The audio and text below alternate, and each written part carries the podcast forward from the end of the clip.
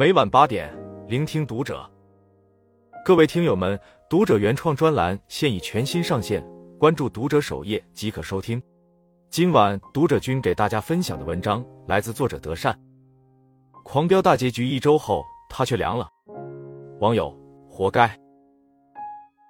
近日迎来大结局的狂飙依旧热度不减，截至目前，有关狂飙的热搜一共超过了一百二十六条。作为出品方的爱奇艺一时风光无限，也因为这部剧会员数成功突破了一点二亿。然而，爱奇艺还没有来得及庆祝，就被人告上了法庭，并屡屡被骂上热搜。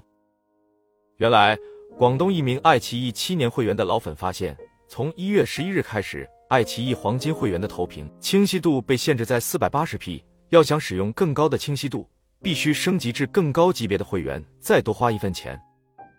作为七年的老 VIP 用户，投屏功能是他非常看重的。而此前，爱奇艺投屏一直可以自由选择清晰度。付费办理会员已经是对版权的尊重，结果因为投屏清晰度问题还要再交一次费用，这样的收费未免太不合理了。在与官方客服沟通无果后，他将爱奇艺公司告上了法庭。他不要求民事赔偿，只要求爱奇艺在会员期限内不得以任何方式限制投屏清晰度。也不能减少会员权益。后来，上海市消保委也发文，平台这种行为不合理，想用这种方法加费用也不厚道，套娃是充会员薅消费者羊毛的做法，要不得。而在此之前，爱奇艺就曾因为限制三台设备被封号、超前点播等行为，变相要求使用者加钱，后来被曝光后才有所收敛。不得不说，这种一鱼多吃的做法未免有些太难看。事情曝光后。不少网友也非常愤怒的表示，吃相很难看，这个真的过分了吧？开手机会员已经很给面子了，想投票还要二次收费，逆天！电视、手机两头收，全年会员费就好几百，而且爱奇艺、腾讯、优酷等平台都是两头收，然后各种限制，资源又分散，用户苦不堪言。其中有一条高赞评论这样说道：“这个社会就是需要这种较真的人，支持。如果我有钱有闲。”我也起诉，让他们别吃的那么难看。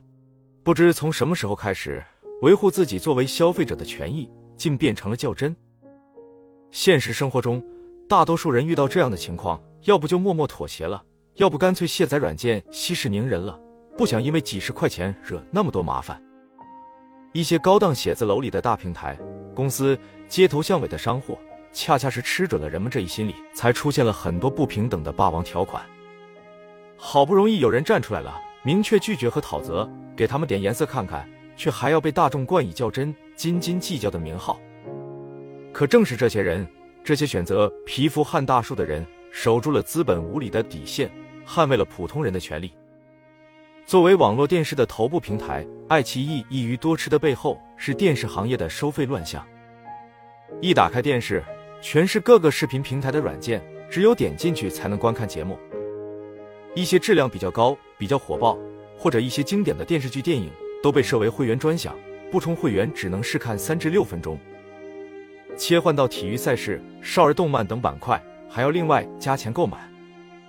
有网友算了一笔账，要想在网络电视上畅通无阻看想看的节目，则需要购买腾讯视频超级影视会员，一年要交三百四十八元；爱奇艺的星钻会员。一年要交四百二十八元，芒果 TV 的全屏会员一年三百四十八元，酷喵的 VIP 会员一年四百八十八元，总计一千六百一十二元，相当于重新买一台电视。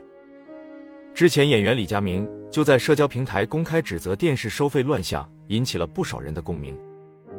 他说自己已经有三年没有打开过电视了，因为一打开就要收费，要包月 VIP，电视成了摆设，想看内容就得付费。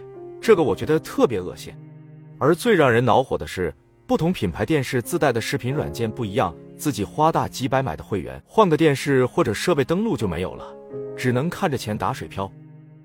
很多年轻人都被其中套路绕得云里雾里的，最后索性用平板看剧了。最后为难的是不会使用电子产品的老年人。有人在社交平台上分享自己的爷爷看网络电视的经历。爷爷在手机里找电视剧名字，一个个在电视里找，能播的就打勾。还有人写了一篇老年人使用智能电视攻略。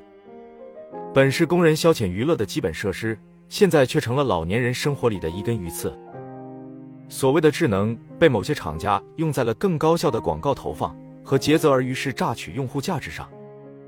但我们真正想要的，也不过是轻松看一会儿电视罢了。但大家有没有想过，网络电视已经有将近二十年的历史，是什么导致它发展到如今这种离谱的局面？又为什么今天才被人看到和重视起来？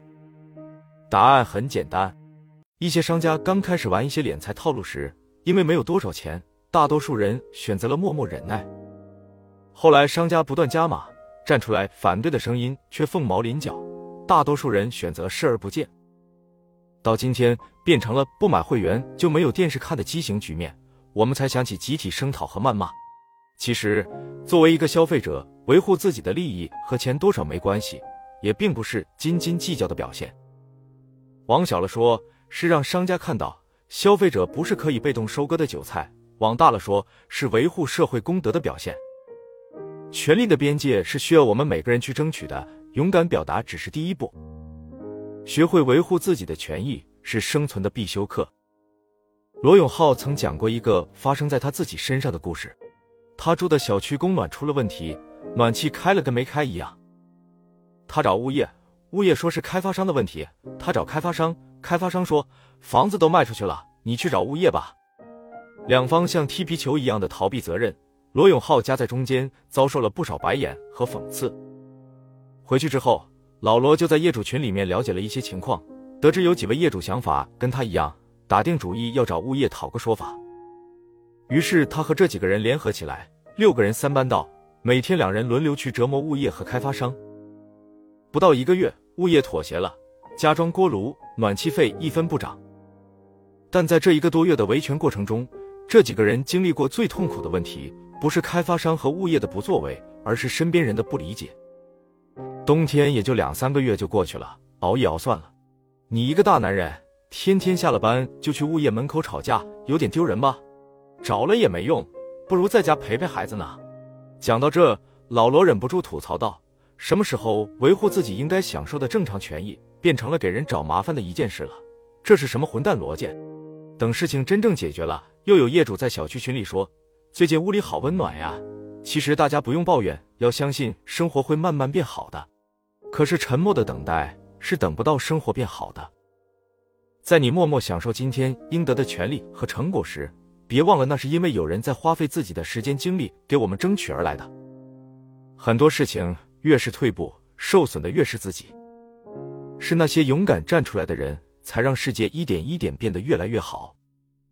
生活没有剧本，很多不公平的事情发生，恰是在一个人势单力薄的时候。这个时候是该识趣的让步，还是巧妙斗争呢？前段时间，一条女子退租，房东拒退押金，拿棍子恐吓殴打租客的短视频登上了热搜。视频中，房东拿着棍子向租客挥舞着，并扬言今天谁也不能走。女租客描述道：“他们是四个女生一起租住的，每月房租四千元，押一付一，签了一年的合同。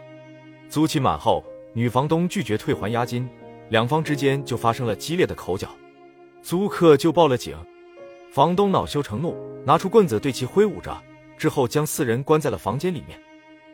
警察赶到后，房东马上改口称是四名租客殴打他，直到租客拿出了录像，房东才没了话说。最后在警察的协调下，把押金全额退给了租客，并赔偿了部分医药费。利益是人性的照妖镜，因此生活中难免会遇到一些胡搅蛮缠的人。你的退步和理解会变成他们强词夺理的出口，这个时候过多纠缠是没用的，也不必恐惧和害怕。对付这些纸老虎，用法律手段解决才是最有效的。在电视剧《安家》中，严叔严婶是一对在上海街边卖了四十年包子的老夫妇，现在儿子要结婚了，他们掏空了家底，用三百二十万全款买下了房。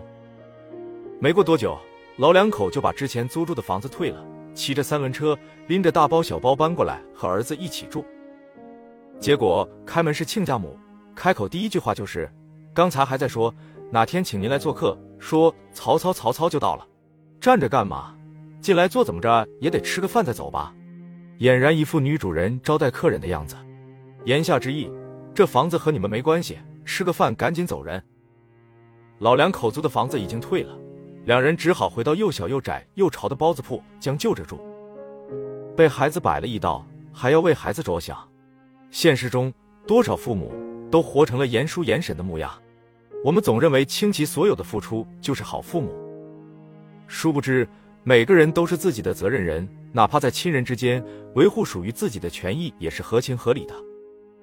心理学家张德芬曾说过：“人与人之间常常是彼此吞噬的关系，如果我不够硬，就很容易被他人吞噬。”不会守护自己的利益，只会落个全盘皆输的下场。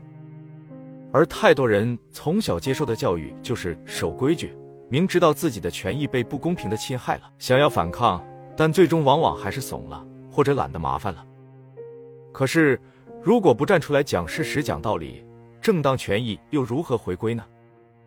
这不是较真，更不是斤斤计较，而是让公平的边界线更加鲜明的表现。关注读者。往后余生，希望我们都能勇敢发声，维护本属于自己的权益。